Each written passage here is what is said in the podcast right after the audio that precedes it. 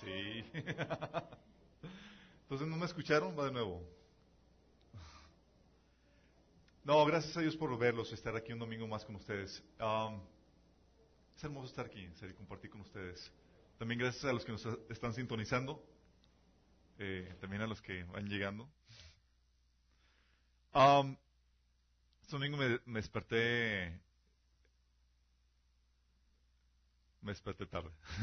no me desperté. Eh, y me topé con un video que estaban publicando en, en, Facebook de eh, como un guardia judío estaba siendo acuchillado por una musulmana. Eh, no sé si, si sepan, pero ha habido muchos ataques provocados por eh, líderes religiosos musulmanes están eh, incitando a la violencia a muchas personas. Y en las últimas semanas ha habido eh, escalada la, ola de violencia de, por parte de, de, musulmanes contra judíos, al punto de, que incluso niños están tomando cuchillos y acuchillando a otros niños. No sé si han estado conscientes de eso. No. En serio. Ok, bueno, les comento, sí está la cosa muy fuerte. Eh, por, y cocinado incluso por mentiras. Eh, o sea, si dijeras, oye, Israel está haciendo, está, cambiando eh, su política o está haciendo cosas diferentes, eh, no, están buscando cualquier excusa para, para ocasionar eso. Y, me gustaría que, antes de comenzar con el mensaje, oráramos un poco por, eh, tantito por, por, el pueblo de Israel, que el Señor guarde a su pueblo. Padre Celestial, queremos pedirte, Señor, por, por el pueblo de Israel, Padre. Señor, sabemos que tú los amas por causa del pacto con los patriarcas, Señor. Padre, te pedimos que los protejas, Señor, y los guardes de todo mal, Padre. Tú sabes que el enemigo, Señor, quiere destruirlos porque tienen tu elección, Señor, porque de, ellos vino el Mesías a quien honramos y adoramos, Señor. Padre, te pedimos que, pero te pedimos que tú los guardes. Tú eres el Dios de Israel, Señor, el Santo de Israel. Te pedimos que seas tú con ellos, Señor, que Señor, los guardes de todo mal, Señor, que cuando el enemigo quiera venir a destruirlos, Señor, entonces ahí listos para protegerlos, para guardarlos de todo mal, Padre. pedimos que los bendiga, Señor. Y nos guardes también a nosotros de todo mal, Padre. Te lo pedimos en nombre de Jesús. Gracias, chicos. Saben, en estas situaciones en donde pareciera que eh, que Dios no se aparece. ¿No les ha pasado que a veces Dios se desaparece o pareciera que no está? Disculpen aquí con la técnica. El tema que vamos a hablar el día de hoy es acerca de el Dios incógnito. Dios cuando está presente en tu vida, pero pareciera que no está. ¿Sí les ha pasado alguna vez? Yo recuerdo cuando estaba de eh, recién comenzando mi caminar con Cristo, yo le oraba y decía, Señor, quiero ver tus milagros, quiero ver cosas maravillosas, cosas poderosas. Eh, y me tocó ver cosas. Me tocó ver personas que incluso sanaban de las piernas, llegaban personas eh, con las piernas todas chuecas. Y orábamos por ellos, o oraban, orábamos toda la iglesia, y se enderezaban y salían caminando. Me ha tocado ver pies crecer cuando están uno más chiquito que otro.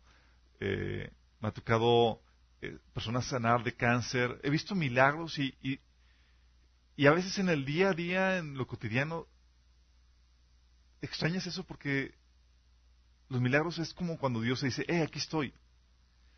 Y recuerdo situaciones en donde eh, una ola de, de, milagros que veíamos, sanidades que fue en los noventas, veíamos sanidades increíbles, veíamos también manifestaciones de esas bizarras, oro cayendo, eh, diamantes, y era como que Dios recordándonos, soy real, estoy aquí, sí existo.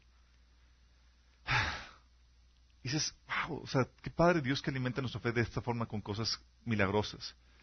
Eh, aunque no habría la necesidad de hacerlo. Dios, en teoría, la creación declara la, la, existencia de Dios, la gloria de Dios. Obviamente ya uno está en, una ciudad y cuando quiere voltear alrededor, pues nada más ve creación del hombre, edificios y uno que otro arbolito por ahí que manifiesta la gloria de Dios, pero eh, incluso en la noche cuando quieres ver las estrellas, no sé si les pasa así como que, le voy a enseñar a mi, a mi hijita las estrellas y no, ¿cuál estrella? No hay nada. El humo, la luz de la ciudad no alcanza a apreciarse nada. Uno tiene que retirarse de la ciudad para poder apreciar eso. Recuerdo un retiro que fuimos mi primo eh, Carlos y yo. Eh, íbamos, creo que fuera por eh, rumbo Saltillo, eh, íbamos en la carretera y una oscuridad tan intensa porque no hay luz de nada, íbamos en camino de terracería. Y se le ocurre apagar el carro y apagar las luces. Ponías la mano enfrente de ti y no veías nada. Luego nos dijo, ahora si salgan del carro, salimos y las estrellas. Como nunca antes las había visto en mi vida. dices, wow. ¿Ves eso? Y dices, realmente Dios existe, Dios real. Pero ahorita difícilmente pasa eso. Sí. Ahorita tratar de buscar a Dios o verlo manifestarse, a veces te cuesta trabajo encontrarlo. Es genial poderlo ver a través de milagros, a veces que llegas a una reunión y hay una palabra profética llega eh, un hermano con algún don y, te da una palabra y es justamente algo que estás pasando y que nadie más sabía y dices, wow, Dios está manifestando. O si les ha pasado citas divinas, que vas a un lugar o te topas con una persona y resultaba que necesitabas estar ahí, en ese lugar, en ese momento y con esa palabra, y Dios empezó a obrar. Sí, citas divinas. Y es padre cuando ves a Dios de esa forma. Y yo oraba para que, Señor, Señor, quiero ver más de eso. estoy, quiero que te aparezcas, quiero que te manifiestes en mi vida. Y anhelamos ver milagros y manifestaciones sorprendentes porque, porque es ahí cuando vemos claramente a Dios. Pero no debería ser así, no deberíamos depender de eso. En teoría, Dios está manifestándose día a día, momento tras momento en tu vida. Pero no lo vemos, pasa desapercibido. Es como si Dios se vistiera de incógnito. Es como, está aquí, pero no lo ves. ¿Alguna vez has tenido alguna situación o racha en tu vida en la que parece que Dios no está? ¿O no se hace presente por ningún lado y parece que te ha abandonado? ¿Les ha tocado eso? Estás viendo situaciones y dices, oye, Señor, ¿por qué no te manifiestas? ¿Dónde estás? Situaciones difíciles tal vez, situaciones complicadas, dificultad, y parece que Dios calla y que está escondido. Sí. Y aún en el día a día nos cuesta trabajo verlo. Te levantas, haces tu rutina de la mañana, cepillas los dientes, almuerzas, vas a trabajar, haces tus tus cosas del trabajo, frente a los retos que tienes que hacer, resuelves, las problemáticas de tu trabajo, regresas, cena, algo de convivio, achetaste con alguna persona, publicaste algo en tu Facebook y a dormir y dices, ¿y dónde viste a Dios en medio de la... Dice mi esposa que no diga la palabra, pero la voy a decir. Cotidianidad. Cotidianidad. medio de lo cotidiano. Sí. Aún en medio de, de esas cosas rutinarias de la vida. Aún en, la casa, recuerdo eh, cuando estábamos caminando por fe, obviamente estás dando pasos de fe en lo que el Señor te crees que el Señor te dijo, pero no estás muy seguro. Y mi esposa decidió empezar con el homeschooling, recuerdo. Y le era difícil ver a Dios en su día a día. Ahorita se, hemos aprendido a verlo a Dios en el día a día, pero cuando estás enfrentando problemáticas, oye, el quehacer, la comida, los niños, esto, dices, ¿Ves a Dios ahí, en medio de toda esa situación? A veces es difícil. Lo perdemos de vista en, la, en, lo cotidiano de la vida. Exactamente, cotidianidad. Ah, lo dije bien. Pero aún, ¿les ha tocado sufrir los aparentes abandonos de Dios? Cuando estás pasando por rachas donde, oye, situaciones de accidente, ¿Qué estás pasando? ¿Qué dices, oye, ¿por qué Señor? ¿Por qué permitiste eso? Situaciones de enfermedad, situaciones incluso de problemáticas tan triviales como plagas en tu casa. Recuerdo, estábamos enfrentando en mi casa, tenemos una enredadera que cubre toda una, una pared. De repente, a los dos días ya no había nada. Yo, órale. No, plagada de gusanos, tuvimos que llamar. Pero, dice, Señor, ¿por qué permites eso? ¿Dónde estás, Señor, cuando... Sí. O situaciones incluso de injusticia. situaciones de oraciones no contestadas, ¿les ha pasado? situaciones de problemas familiares, falta de provisión, situaciones incluso de fracaso. Es donde dice, Señor, ¿por qué no te manifiestas? ¿Dónde estás ahí? Parece que Dios te ha abandonado. Recuerdo situaciones de accidente, eh, mi esposa se, cuando comenzamos el, un taller de sanidad interior, interior, estábamos con toda la problemática, con toda la dinámica, faltaba una hora para comenzar y Samantha, órale, se nos cae y se nos abre la chompa. Y era como que la opción de cancelamos todo o continuamos. Y mi esposa decidimos, hacer trabajo en equipo, ella se fue al hospital, y yo me quedé para, para recibir a la gente. Pero dice, Señor, ¿por qué? ¿Por qué permites eso? Con situaciones incluso de justicia como robo. ¿Alguien les ha robado? ¿Alguien ha entrado a robar en tu casa? Recuerdo cuando recién casados estábamos, mi esposa y yo, así apenas haciéndonos algo de muebles y, y llegamos una tarde y ya no había nada. Pero literalmente nada, se llevaron la despensa porque era lo más vistoso y costoso que había ahí en ese entonces. Recuerdo mal a mi esposa me dice, oye Alberto, porque yo fui el último de, en partir de esa mañana, me dice, ¿te hiciste de almorzar en la mañana? Y yo sí y dejaste algo regado. Y yo, pues, lo normal, ¿no? Y llegamos y estaba todo.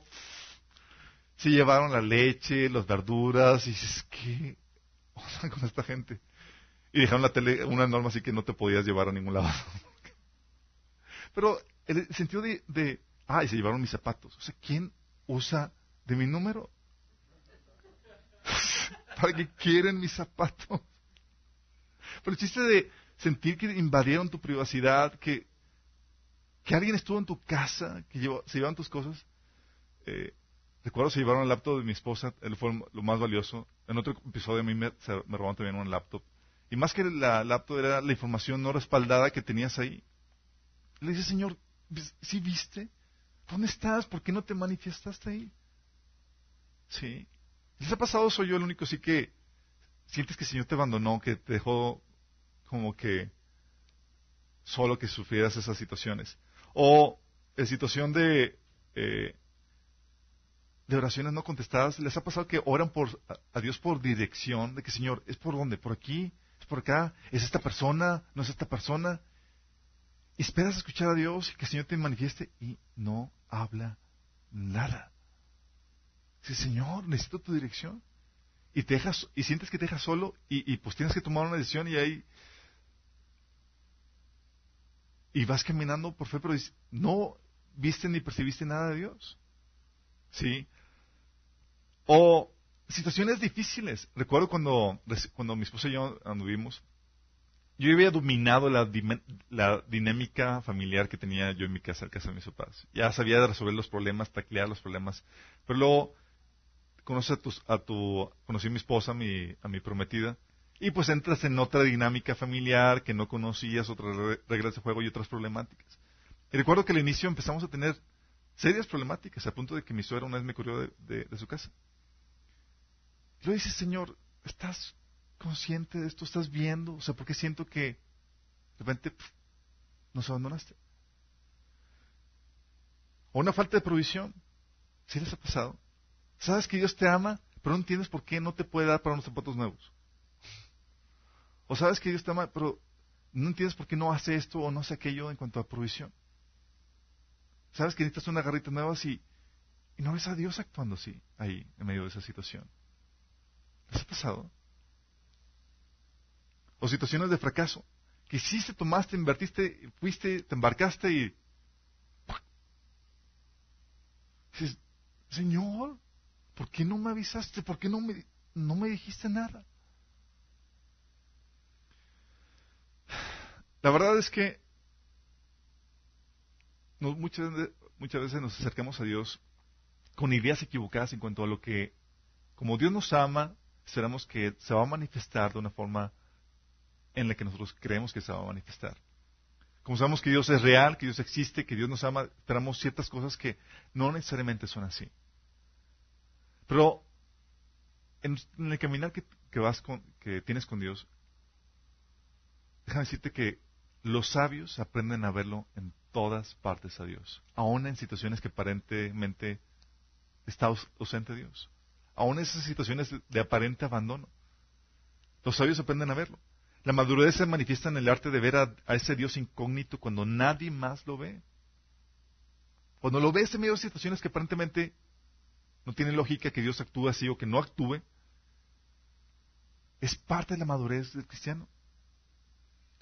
Cuando no lo ves, en cambio, es una señal de inmadurez en nuestro caminar cristiano. En teoría, eh, el no creyente tienes que convencerlo para que la existencia de Dios y todo eso. Pero nosotros estamos tan conscientes en teoría de la existencia de Dios que lo vemos en todas partes. Cuando no lo ves, no ves el propósito de Dios en las circunstancias que estás viviendo. Estás pasando por una situación y como no ves a Dios, se te pasa de largo el propósito de Dios para esa situación. O no prendes lo que Dios quiere enseñarte eh, con las experiencias que permiten tu vida. Si como que pasaste esto, no viste a Dios, viviste como cualquier otro incrédulo que pasa por la vida donde Dios es, sabe que existe, pero Él está ya muy lejano y no se mete mucho con tu vida. Y cuando pasa esa situación, vives una experiencia, no hay enseñanza, no hay moraleja, no pasa de largo. O no aprovechas relaciones oportunidades que Dios pone delante de ti para que haga su voluntad, su obra. Cuando pasa eso, Dios se vuelve incomprensible y se vuelve un misterio, porque si en unas situaciones se manifiesta poderosamente y en otras calla, se viste incógnito, no responde. Parecía como que no está, como, como se fue de vacaciones. Fíjate, como les comento, esto es falta de discernimiento de madurez de nuestra parte. Puedes tener a Dios mismo enfrente de ti como los escribas y los fariseos lo tuvieron y les pasó de largo. ¿Se acuerdan? Dios mismo encarnado delante de ellos, lo podían ver, lo podían tocar. Y a toda esa generación les pasó de largo. ¿Será que algo así nos pasa a nosotros?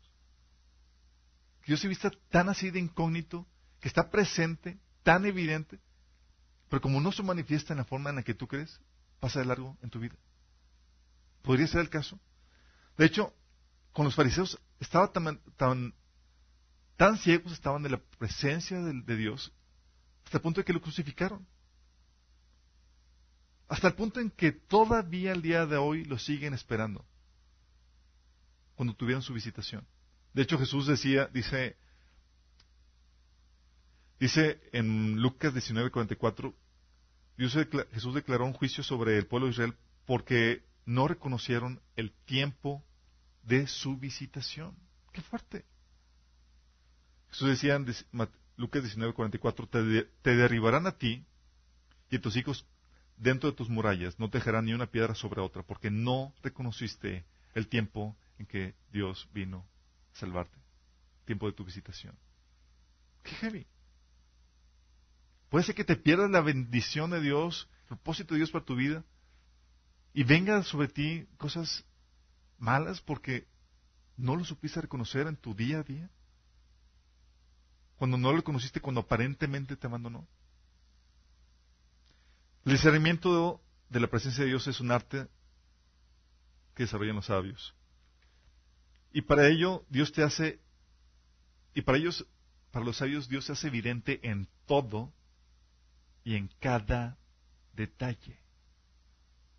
Aprenden a verlo en todo. Se esconde en la cotidianidad y la disfuncionalidad de la vida. Aparentemente no está ahí, pero Dios está trabajando ahí. Y está permitiendo cosas e impidiendo cosas en tu vida. Transcurre tu vida aparentemente sin pena ni gloria, pero el sabio, en cambio, ve a Dios haciendo una obra maestra. Desde el día en que amaneces, chicos. Desde el día en que amaneces. El milagro de tu vida, el sabio lo reconoce. ¡Wow! Amanecí. No es obra de casualidad. Es como que a Dios se le pasó. Ups, ups. Es una manifestación de la soberanía de Dios de que quiero que estés vivo un día más. Desde, desde ese detalle amaneciste. ¡Wow! Veo a Dios ahí. Desde tu provisión, el trabajo que tienes, el milagro de tu provisión.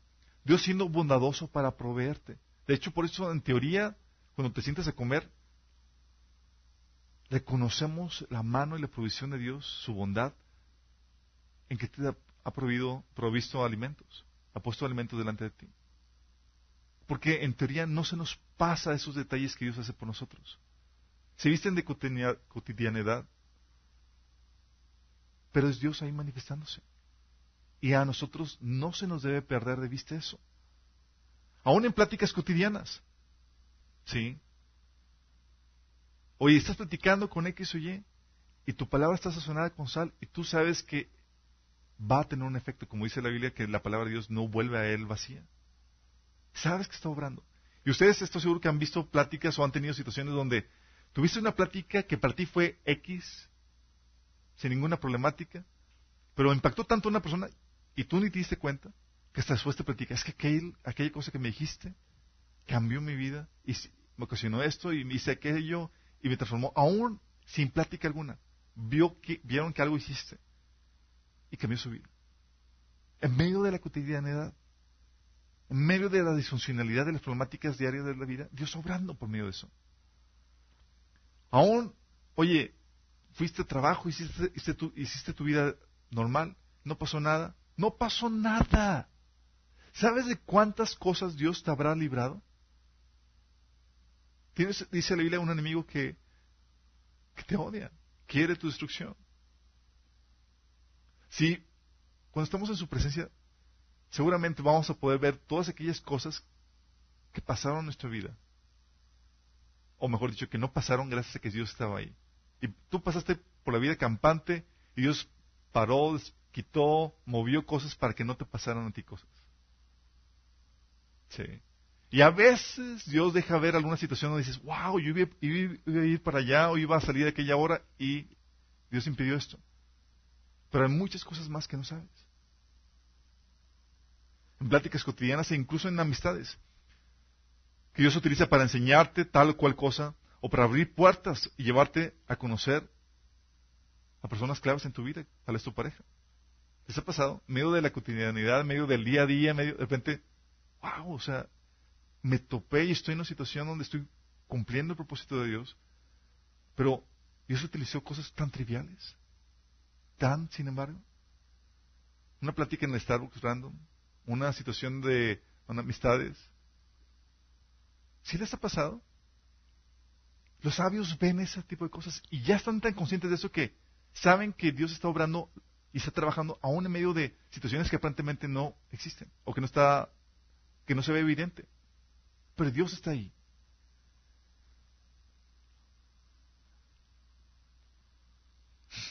Aún cuando estás dando, dando, un estudio bíblico, estás dando un estudio bíblico, pasa sin pena ni gloria, aún con tus errores, con tus mal, mal pronunciaciones. Pero resulta que Dios lo utiliza y transforma vidas por su gracia y por su misericordia. Algunos de ustedes, eh, cuando vimos el tema de, la, unción, les preguntaba que se han sentido cuando Dios los inspira. ¿Sí? Estás escribiendo, estás haciendo una carta, estás hablando y de repente sientes que el Señor está hablando por medio de ti, está impactando, está moviéndose. No hay una manifestación aquí sobrenatural, no es como que entras en trance, pero de una forma sutil, Dios empieza a obrar por medio de ti. Empieza a hablar a otra persona, empieza a ministrar corazones de otras personas que tienen corazones heridos, empieza a dar palabras de aliento, empieza a utilizarte. Aún en tu toma de decisiones. Dice Proverbios 16, 9 que el corazón del hombre traza su rumbo, pero sus pasos los dirige el Señor. Sí. Recuerdo tantos planes que he hecho. Y me gusta planear, me gusta agendar, me gusta tener control de mi tiempo y mis cosas. Y muchas veces Dios se mete y, se hace garras mis planes. Sí. Voy para allá. Recuerdo el episodio donde era mi último, mi último semestre. Yo tenía planeado ese verano ir eh, conseguir unos patrocinadores para un libro que iba a publicar.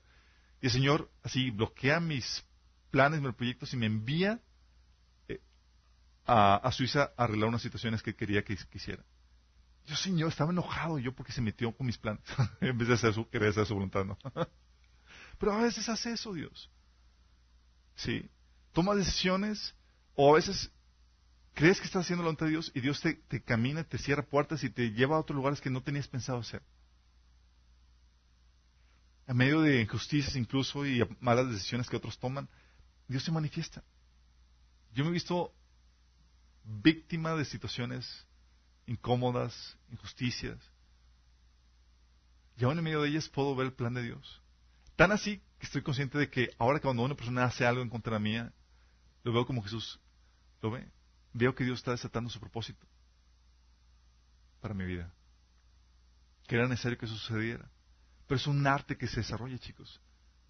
Muchas veces Dios puede pasar desapercibido y no hay peor cosa que Dios pasa desapercibido en tu vida. Y más si te dices ser cristiano. Porque pasa desapercibido y te pierdes la bendición de Dios, te pierdes el día de tu visitación. En teoría no debe pasar ni un solo día donde no hayas visto, donde no hayas, dejado de ver a Dios eh, ahí, obrando, trabajando en tu vida. Oye, ¿y los aparentes descuidos? Donde parece que Dios se, se apartó, se cayó y no actuó a tu favor o permitió tal desgracia, tal accidente. ¿A poco Dios es así? Parece que a veces nos abandona, ¿no? Pero es ahí donde les comento, tenemos la idea errónea de Dios. Pensamos que si Él está con nosotros, no debería pasar tal o cual cosa, o no debería permitir esto o aquello en nuestra vida. Pero fíjate las historias que Jesús o que Dios pinta en su palabra.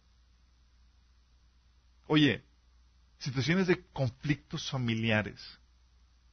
Dios obrando en medio de ellos, estando en medio de ellos, permitiendo eso, teniendo control sobre eso, claro. ¿Se acuerdan de Abraham, sus discusiones con, con Sara? Había problemáticas ahí. ¿Se acuerdan de los conflictos familiares entre los hijos de Isaac, Jacob y Esaú? A tal punto, el conflicto entre eh, Jacob y Esaú, que Esaú quería matar ya a Jacob. Y Dios estaba desplegando soberanamente su plan y su propósito. ¿Se acuerdan de José y sus hermanos? Conflicto familiar y Dios permitiendo eso para desatar el propósito que Dios tenía sobre la vida de José y sobre la familia de Jacob. Pero es un arte.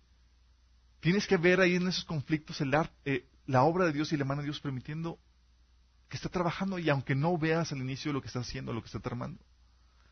¿Te acuerdas? Incluso aún en, tiempos de necesidad. Éxodo 15, del 22 al 25, habla de cuando llegaron a Israel y estaban vagando buscando agua. Dios los saca de Egipto y empezaron a tener sed.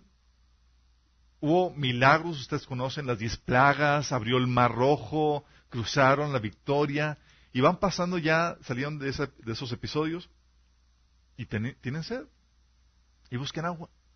Luego llegan a donde aparentemente hay agua, y, ups, está amarga. ¿Qué Dios estaba tramando con eso? ¿Por qué permite eso? ¿O se acuerdan cuando Israel empezó a clamar porque tenía ganas de comer carne y no había carne más que por humana. Entonces, ah, Señor, que nos diera carne y bla, bla. O sea, ¿por qué Dios permite que pasen algo de hambre, algo de sed? Se supone que Dios está con ellos, ¿no? Dios los ama.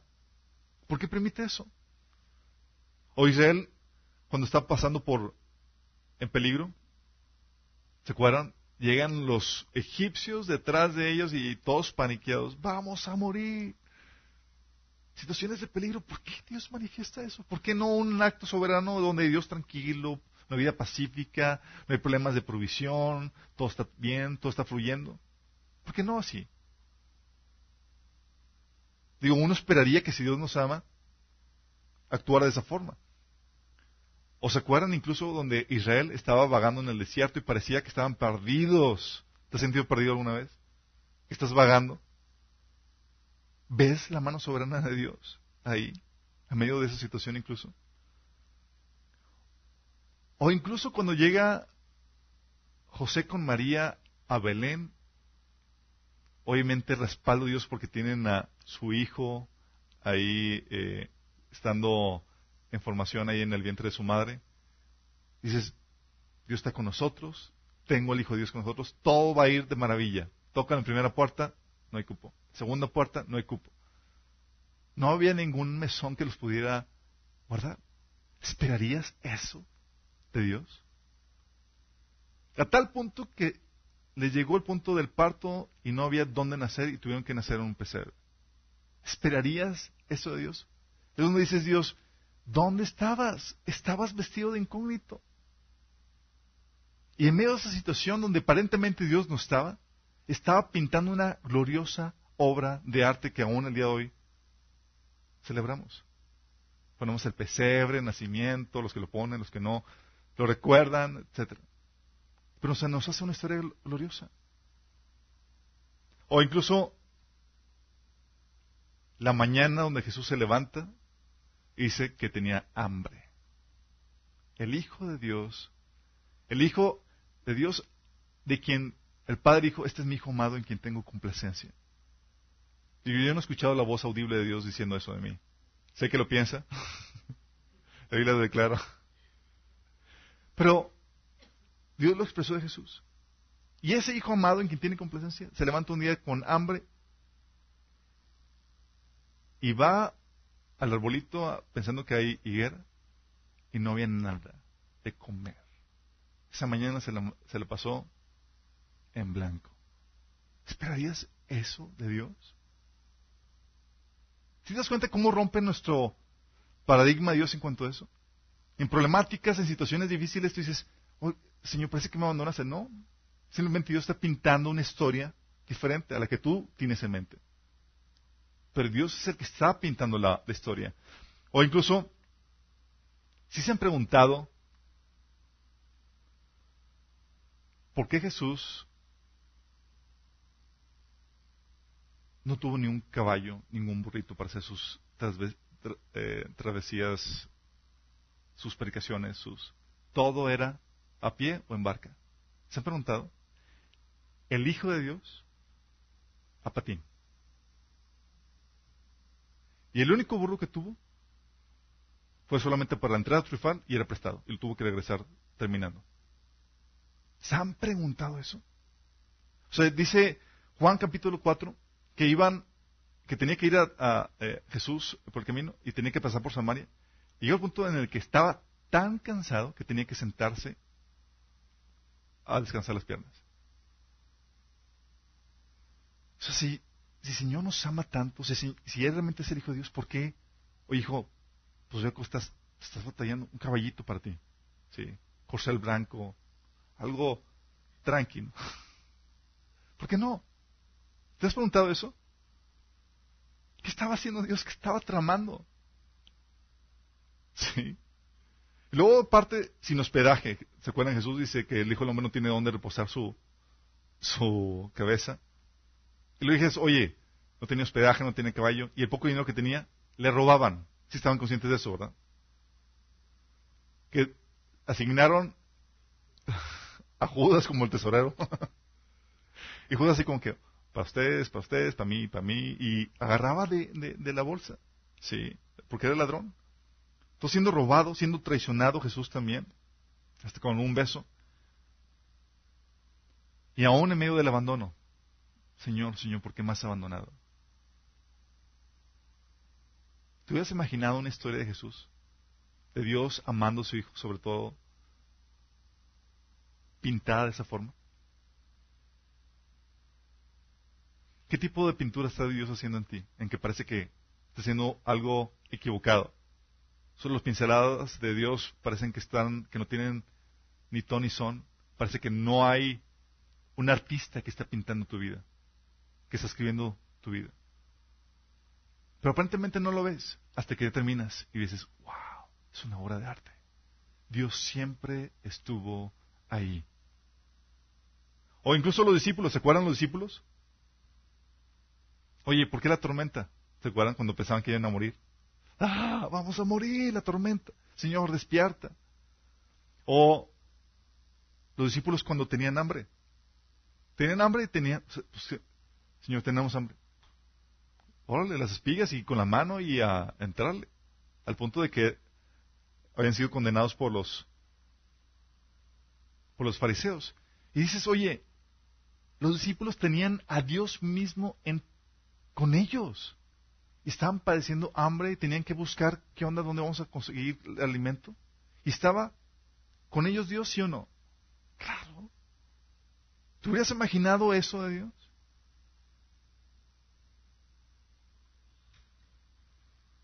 O los discípulos con dificultades. La Biblia dice, Pablo menciona cada instante que vivimos dificultades, que estas dificultades no se comparan con el peso de gloria que Dios tiene para con nosotros.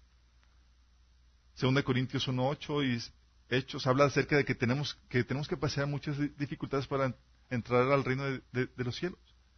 ¿Se imaginan eso? ¿Tú esperarías esa lógica de parte de Dios? No. O incluso los discípulos con sus accidentes. ¿Quién no se acuerda del famoso muchachito que se cayó de la ventana cuando Pablo estaba predicando hasta el amanecer? ¿Cómo? Eutico, exactamente. Estaba tan buena la predicación que se queda dormido y tómala. Del tercer piso cae el muerto. Dices, ¿por qué, Señor? ¿Dónde estabas? En medio de situaciones así. Gracias a Dios terminó bien en el asunto y lo resucitó. Pero a simple vista la vida del creyente, a simple vista la vida, entre la vida del creyente y del incrédulo, pasan por lo mismo. Dificultades, hambres, situaciones de conflicto, tal cosa. Pareciera, ¿no? Que estamos pasando por lo mismo. Entonces, ¿cuál es la diferencia entre cristiano y no cristiano? El creyente, sin embargo, ve a Dios detrás de todo lo que ve y discierne su propósito y lo utiliza para su bien. Esa es la diferencia. Mientras que el incrédulo le pasa desapercibido lo que Dios quiere hacer, lo que Dios está tramando, no reconoce el día de la visitación de Dios, no ve la obra de Dios en su vida. El creyente dice, ah, Dios está tramando esto.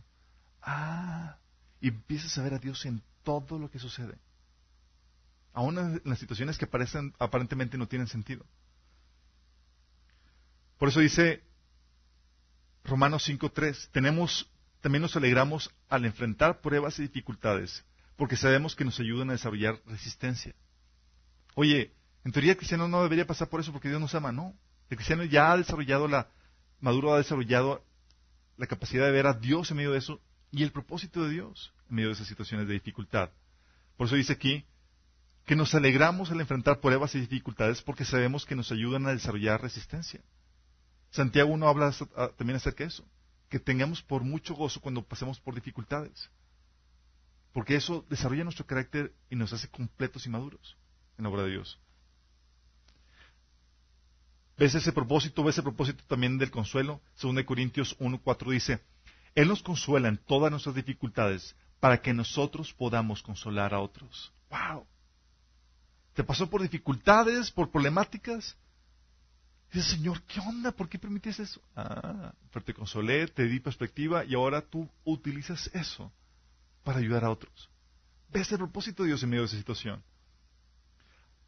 Dice 1 Corintios 1.6, aun cuando estamos abrumados por dificultades, es por el consuelo y la salvación de ustedes. Y usted da la oportunidad de mostrar el amor a tu prójimo de forma sacrificial, porque el amor cuando es cómodo cuando no sales de tu zona de confort, cualquiera lo manifiesta. ¿Qué mérito tienes así? Pero cuando tienes que sacrificar, salir de tu zona de confort, pasar dificultades para llevar el Evangelio, ayudar a otras, a otras personas, dices, wow. Ahí Dios dice, ese es el verdadero amor. Se manifiesta, hay propósito en medio de esas situaciones. Según Corintios 4, 17 dice, por nuestras dificultades actuales son pequeñas y no durarán mucho, mucho tiempo. Sin embargo, nos producen una gloria que durará para siempre y que es de mucho más peso que las dificultades. O sea, nos enseñan a tener una visión y un contentamiento en las cosas eternas y no en las cosas efímeras de esta vida. Dificultades y eso te recuerdan, Señor, ¿por qué permites, Señor? Para que pongas la vista en las cosas eternas. No aquí. Según de Corintios 4:18 por eso dice, así que no miramos las dificultades que ahora vemos, en cambio fijamos nuestra vista en cosas que no pueden verse pues las cosas que ahora vemos, que, que podemos ver, pronto se habrán ido, pero las cosas que no podemos ver permanecerán para siempre. Nos enseña también esas cosas que vivimos que aparentemente no tienen sentido, a confiar en su amor y en su dirección. Romanos 8:14 dice, porque todos los que son guiados por el Espíritu de Dios son los hijos de Dios. Recuerdo situaciones donde buscaba la dirección de Dios y el Señor no hablaba. Pero el Señor cuando me recordó esto dice, son guiados por el Espíritu. Y si sabes que no puedes guiar a un barco cuando está parado, tienes que estar en movimiento. ¿Sí has pensado en eso? Para guiar algo tiene que estar en movimiento. Tienes que moverte, tienes que caminar en fe, confiando que el Señor va a guiar tus pasos y va a protegerte. Buscando su dirección en oración, pero confiando en el amor de Dios. Situaciones que yo no, yo no escuchaba a Dios, no entendía, no me respondía. Era Dios así como que, confía, hijo, confía. Y Él me libró de situaciones donde pensaba, estaba seguro que era la voluntad de Dios y me salvó. Y volteaba atrás y decía, wow. O sea, Dios, Dios intervino. Y así con esa confianza podía dar paso dije, bueno, Señor, si me salvaste de situaciones en las cuales yo estaba seguro que era tu voluntad y no era, con mayor razón en situaciones donde creo que no estoy seguro que es tu voluntad, sé que me vas a salvar todavía. Y me salvaba, me guiaba. Y aprovechamos las oportunidades porque sabemos que nada es casualidad. Recuerdo un episodio donde estaba con el carro eh, que se descompuso después de que fue a dejar, a una pareja al aeropuerto. Y estás tan consciente de que hay propósito de Dios para todo y estás buscando discernir qué Señor lo que quiere hacer. Cuando pasas por unas situaciones de dificultad, dices, Señor, ¿qué quieres pulir? ¿Quieres, a ver, ¿quieres tratar, algo conmigo? ¿Quieres que cambie algo? Cuando no pasan cosas, cuando pasan, empiezas a buscar cuál es el propósito de Dios y a ver a Dios en medio de esa situación.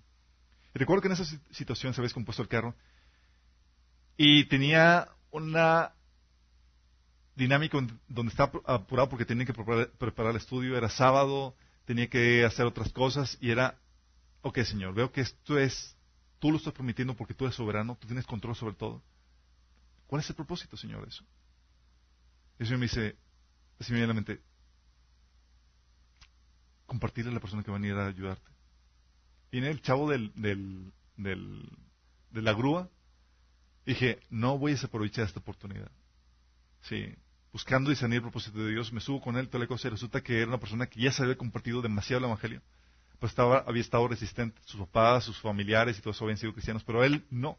Y estaba viendo una situación crítica en su vida en ese momento donde justamente lo que le estaba compartiendo acerca de Jesús, de que tenía que ya tomar una decisión por él, era el momento correcto y era la situación correcta para poder entregarse a Cristo. A tal punto que iba manejando estaba haciendo la oración mientras que, mientras que manejaba de, de entrega al Señor.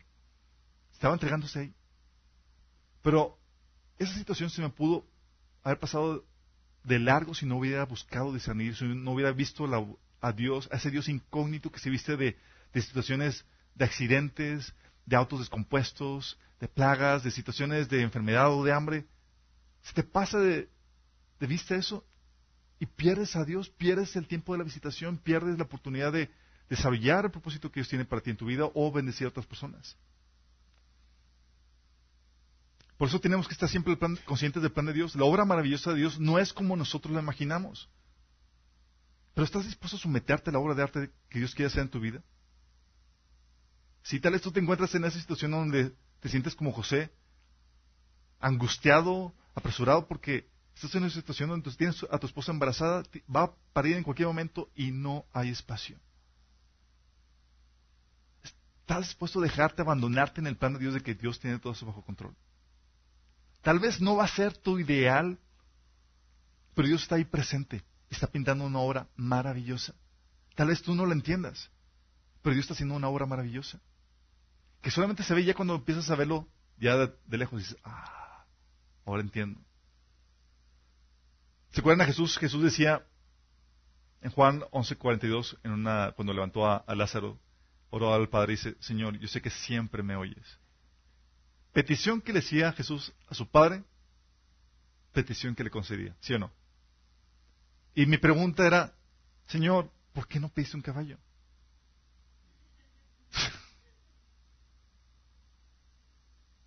Oye, un, caballo para cada uno, de, o un burrito para, digo, tú un caballo y los demás con burrito, digo, tus discípulos para que vayan a predicar todas las... ¿Por qué no pediste eso?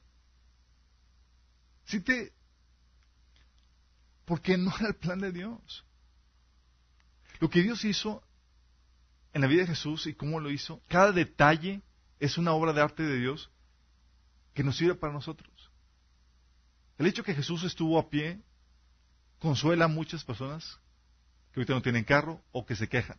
Y quita cualquier excusa de medios de transportación para hacer la voluntad de Dios. Es que si yo no tengo carro, es que no tengo... Eh, me dijo no tuvo nada y cumplió mi propósito.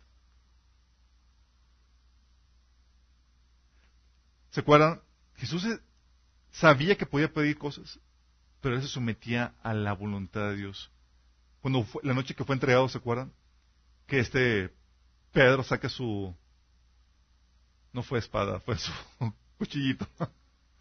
Tómale, órale, y a la oreja del, del, del guardia del, del templo. Le corta la oreja. Y Pablo y Pedro y Jesús le dice, pero no sabes que yo puedo pedirle una legión de ángeles al Señor, mi Padre, y que Él me las puede dar. Y Pedro se queda, ¿y por qué no le pide? yo, así como que, yo que con el cuchito, así como que viéndome ridículo, ¿no? ¿Por qué? La respuesta de Jesús dice, pero entonces, ¿cómo se cumplirían las escrituras que dicen que así tiene que suceder? ¿Es consciente? Lo maravilloso de Jesús es que veía el propósito de Dios en cada uno de esos detalles y sabía que estaba viviendo el plan de Dios para su vida en esos detalles de aparente descuido de Dios. ¿Sí? ¿Sí me explico? Y dice, ¿cómo se cumplirían las escrituras que dicen que así tiene que suceder? ¿Sabías tú que Dios tiene un libro también de ti, de tu vida, de todos los planes que Dios tiene para ti? Déjame decirte, Dios lo tiene. Salmos 139 en el Salmo 139 dice, me viste antes de que naciera. Cada día de mi vida estaba registrado en tu libro. Cada día de tu vida estaba registrado en tu, vida, en tu libro. Cada momento fue diseñado antes de que un solo día pasara. Hay un libro cerca de ti. No solamente de Jesús. Ah, es que Jesús es especial. No, también para ti. La problemática es que ese libro no lo escribiste tú. Lo escribió Dios. Y Él tiene en su soberanía que pasas por situaciones, por situaciones, por cosas que a veces para ti son desagradables y para ti son incomprensibles, pero es Dios pintando una obra de arte, haciendo una obra maravillosa así como la vida de Jesús. Señor, ¿por qué no me pruebes esto? Y si, el Señor te recuerda, Jesús no tuvo que vaya. Está pintando una obra de arte. Jesús, y te recuerda situaciones. Señor, me levanté en la mañana y pues, no tengo ni para la despensa. Eh, situaciones de hambre, situaciones difíciles. Por eso, el Señor tras eso y nuestro, cuando, nos cuando somos cristianos, tomamos la decisión de rendirnos a Cristo. Pero esa rendición implica rendirnos a ese libro que escribió acerca de nosotros, el cual tú no lo escribiste, Vienen historias, vienen cosas, vienen tramas, vienen dificultades, vienen situaciones de bendición, pero también que no son del todo agradables. No todo es agradable.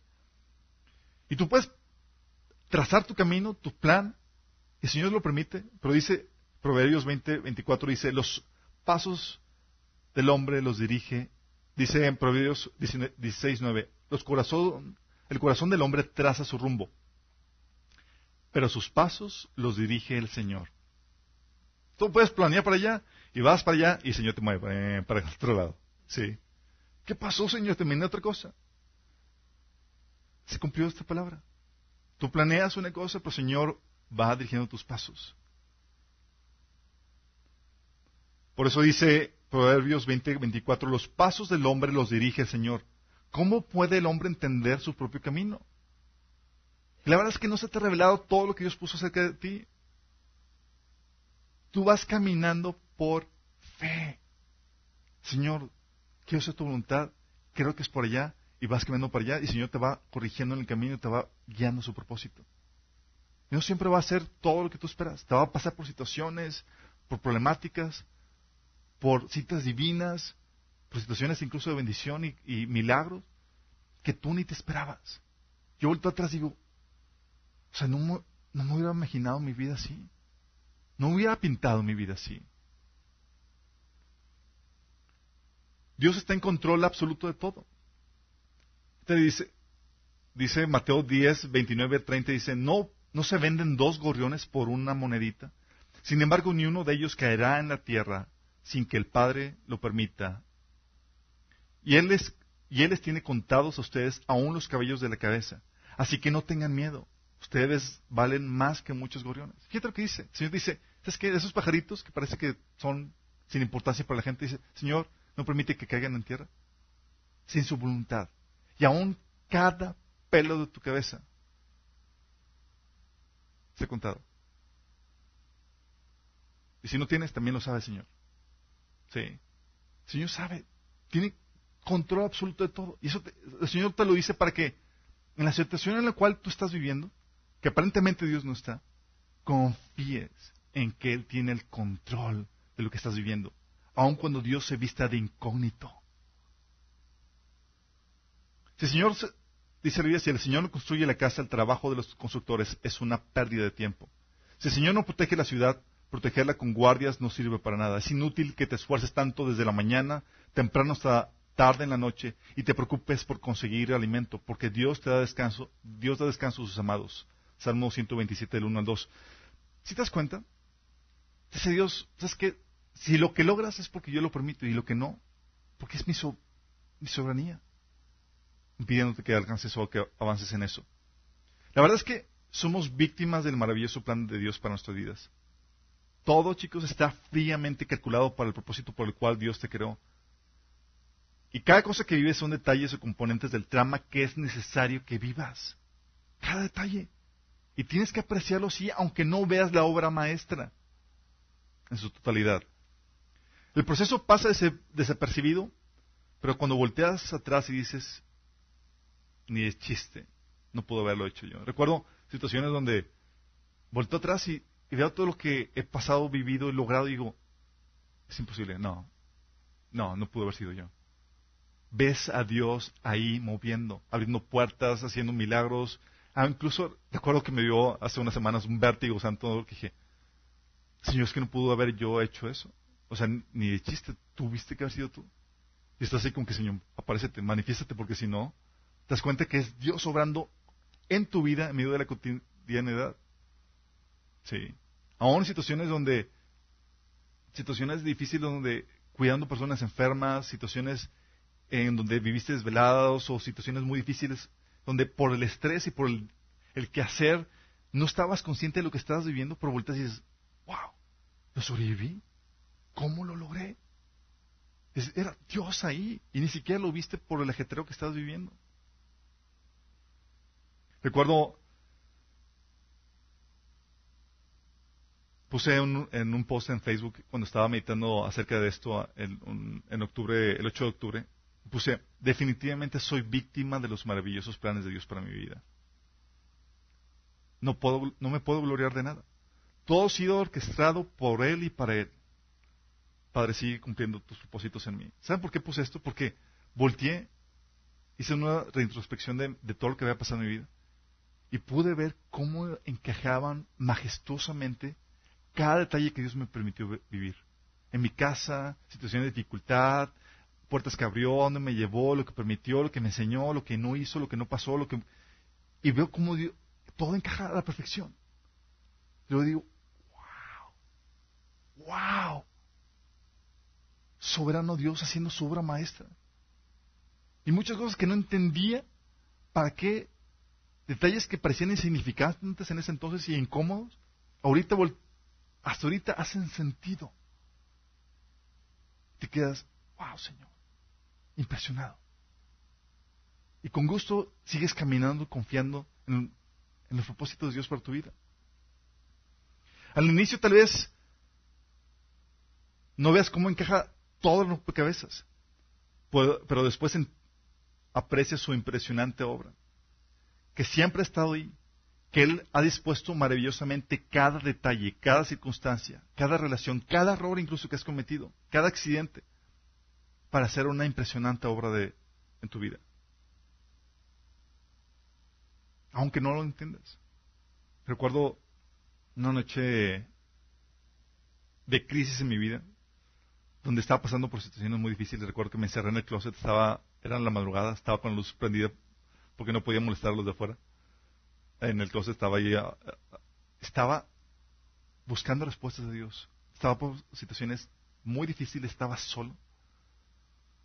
Y Señor, ¿qué estás haciendo, Señor? No entiendo. ¿Dónde estás? No te veo. No entiendo lo que estás haciendo. Estaba así descargando con Dios, buscando consuelo, consuelo en Él, buscando perspectivas. Y nada más recuerdo que el Señor me decía, sométete a mi proceso. Tengo un plan para tu vida. Señor, pero no lo veo, no entiendo. Sométete a mi proceso. Confía en mí. Y lo mismo que Dios hace. Tal vez no te va a revelar, no te va a enseñar, esto es lo que estoy tratando de hacer. El Señor dice, confía en mí. Estoy haciendo una obra de arte. Sí. Y el Señor me ha enseñado a confiar en, ese proceso. Tal vez no lo vea, tal vez parece, se viste como Dios incógnito, viva problemáticas normales como las de cualquier otro ser humano, pero estoy consciente de la obra de arte que Dios está haciendo ahí. Y ese Dios incógnito que para la demás gente no lo ve, pasa desapercibido, yo estoy viendo a un Dios que está haciendo una obra maestra, pintando detalles y cada cosa que hace en mi vida, permitiéndolo con un propósito para algo glorioso. Quiero presentarles un cuadro que habla acerca de, que muestra la mecánica como Dios obra al respecto. No sé si lo tengamos ahí. Este cuadro es de Natán Manir. Sí. Díganme ustedes, chicos. ¿Aprecian la obra de arte? ¿Ven la obra? ¿No se ve así como que todo random, todo al azar, como que bolas de diferentes colores pintadas, así como que, uh, ¿qué está pasando aquí? Así Dios es con nosotros. Se parece que, es al azar y está así como que somos producto de que, Dios no está aquí. ¿Sí? ¿Ves pinturas, colores, sin arreglar, caóticamente? Dices, ¿qué onda con esto? Vamos al siguiente. Y dices, todavía nada. Siguiente. Y dices, ¿ves la obra de Dios? Así Dios es con nosotros. Empieza a pintar y dices, ¿qué estás haciendo, Señor? Estás destrozando todo. O no lo ves simplemente. No ves al artista pintando. Siguiente. Y todavía nada. Siguiente. Siguiente. ¿Ya lo empezaron a ver? No. Siguiente. Siguiente. ¿Se está empezando a ver? Siguiente. Se está empezando a ver. Siguiente. Siguiente. Empieza a apreciar la obra. Empiezas a ver que cada detalle, cada colorcito que iba aquí, que no entendías por qué pasó esto aquí, dices, wow, ahora veo cómo encaja la perfección. Ahora veo cómo todo cuadra. Y entre más lejos, cuando veo todo el panorama, dices, increíble. Todo ese tiempo estuvo un artista pintando y yo nunca lo vi. Pasó de incógnito. Así Dios trabaja con nuestras vidas. De hecho, entre más pequeño se ve, se ve todavía. Y dices, órale. Sabe cada detalle, hasta los colores de los ojos, que al principio no se veían y demás. Lo mismo está haciendo Dios con tu vida. Tú no estás viendo lo que está haciendo. Parece que no hay ningún artista. Parece que está de incógnito Dios. Pero dice, estoy pintando una obra de arte. Y cada detalle que, estás, que Dios está permitiendo en tu vida es con un propósito. Y es adrede. Y es Él pintando. Tienes que confiar en Él en ese sentido. Él no te ha abandonado. Tiene control de todo. No cae ni un pajarito sin que sea su voluntad. Tus pelos de la cabeza están contados. ¿Tú crees que cada detalle que pasa en tu vida, Dios es como que, ups, ¿qué pasó, hijito? oye, nada más me descuidé y pasó esto. No, es Dios, vamos bien, vamos bien. Dios quiere que te sometas a su obra de arte. Y que veas al Dios cuando parece que pasa incógnito. Cuando ves que está pintando cosas que no tienen sentido, tienen sentido. Y Dios quiere hacer lo mismo. Contigo tal vez tú no estás sintonizando y dices, oye, yo quiero que Dios haga esa obra de arte en mi vida. Lo primero que, que tienes que hacer es rendir tu vida a Jesús. Tienes que entregarte a Él. Es el primer paso indispensable. Dice que Él murió para pagar el precio de tus pecados en la cruz. Dice la que la paga el pecado es muerte y Él los pagó. Los pagó con, tal de comprarte de nueva cuenta y poder empezar en ti esa obra maravillosa. ¿Qué tienes que hacer? Dice la Biblia que la salvación, la vida eterna es por fe, es, por, es un acto de Dios, un acto del amor de Dios para ti. Lo único que tienes que hacer es estar dispuesto a arrepentirte. Y arrepentirse significa estar dispuesto a cambiar tu forma de pensar por las creencias que vienen en la Biblia. A dejar de hacer las cosas que la Biblia prohíbe y empezar a hacer las cosas que la Biblia ordena. Si estás dispuesto a hacer eso, no tienes que ser perfecto.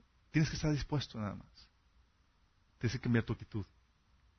Si crees que Jesús murió por ti en la cruz y que resucitó y que es el Señor, el Creador, que se hizo carne para, para pagar el precio de tus pecados en la cruz y quieres arrepentirte, haz conmigo esta oración. Dile, Señor Jesús, hoy me arrepiento de mis pecados. Te pido que me perdones, Señor Jesús.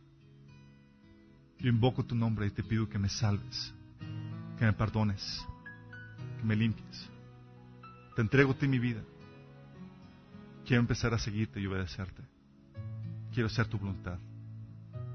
No quiero seguir al hombre, no quiero seguir la, la religión, quiero seguirte a ti solamente este día de hoy acepto el regalo de tu vida eterna, Señor, el perdón de pecados, en tu nombre. Si hiciste esto, es el primer paso. Hay mucho que tienes que aprender. Dios es profundo en su conocimiento y en sabiduría. Y a los que ya conocemos al Señor, ¿qué les parece si oramos para que el Señor nos dé esa visión de Él, de este artista que está pintando cada detalle cada cosa que te permite en tu vida. Este Dios incógnito para el resto de la gente, que para ti es real. Que podamos verlo siempre. Que podamos confiar en su obra maestra que está haciendo con nosotros. Sí. Señor, nos rendimos a tu obra de arte, Señor. A esa obra majestuosa que quieres hacer en nosotros, Señor. Queremos dejarte pintar con libertad, Señor, aún cuando quieres pintar en nosotros situaciones que no entendemos. Cuando quieres pintar en nosotros problemáticas o cosas que, que van más allá de nuestro entender, Señor. Queremos confiar en ti, Señor. Ayúdanos, danos fe, Señor, para eso. Queremos vivir enteramente, Señor, confiados en ti, descansando en ti, Señor. Y Señor, te pedimos que nos reveles, que nos ayudes a ver cómo está cuadrando todo. Queremos ver tu propósito y tu obra en cada detalle en cada cosa que permites en nuestras vidas, Señor. Queremos discernir tus propósitos. No queremos que pase desapercibido tu presencia, Señor, tu visitación en el día a día. Queremos verte a ti, Señor. Ver lo que quieres hacer. Queremos ser entendidos de tu voluntad, Señor. Ayúdanos, Padre. Queremos vivir sabiamente, Señor, no como el resto del mundo que pasa su vida ignorante y, ajeno a ti, Señor. Ayúdanos, Padre, en este proceso. Nos entregamos a ti, Señor, en nombre de Jesús. Amén. Chicos, gracias por acompañarnos. A los que nos sintonizan, nos vemos el próximo domingo. También estamos los miércoles a las 8 de la noche.